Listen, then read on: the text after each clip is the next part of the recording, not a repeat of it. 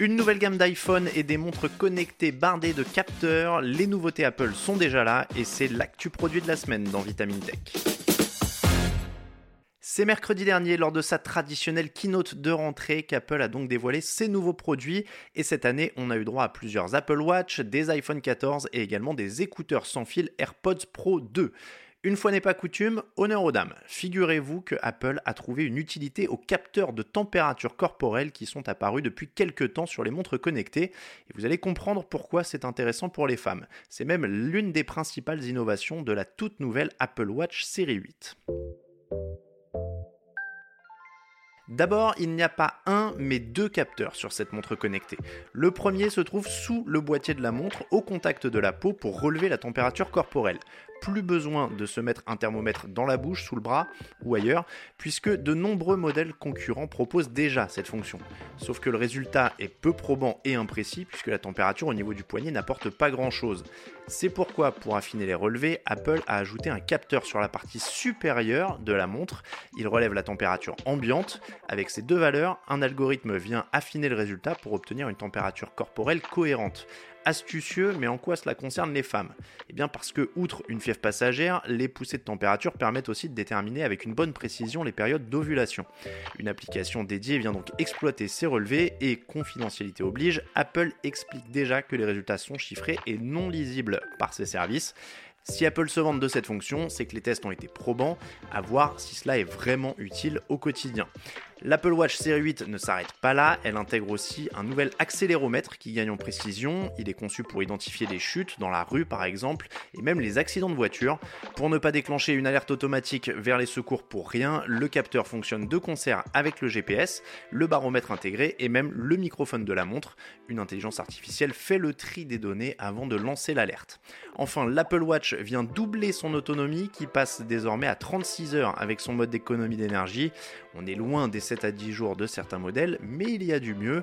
Évidemment, question tarif, on reste dans l'esprit Apple avec un ticket d'entrée à 499 euros il y a quand même moins cher avec l'entrée de gamme, l'Apple Watch 8 SE à 299 euros.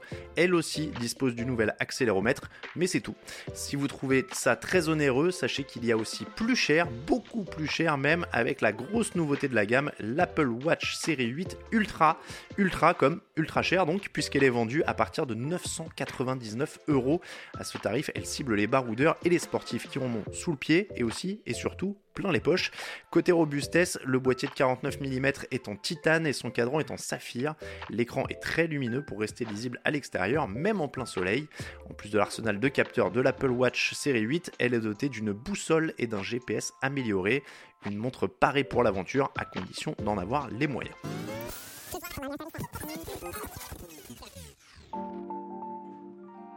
Et avec ceci, dirait mon boulanger, eh bien, en ajoutant au moins 1329 euros aux 999 de l'Apple Watch 8 Ultra pour obtenir la panoplie complète, vous disposez du fleuron de la téléphonie chez Apple avec le tout nouvel iPhone 14 Pro.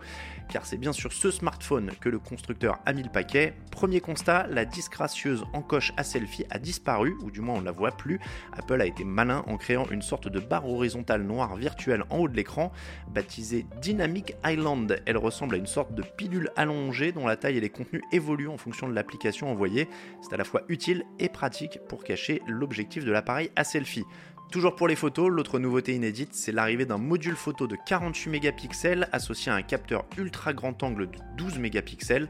On ajoute des capteurs mais aussi un traitement qui améliore la qualité des clichés dans la pénombre et on sait que l'iPhone restera encore une référence en matière de photos et de vidéos.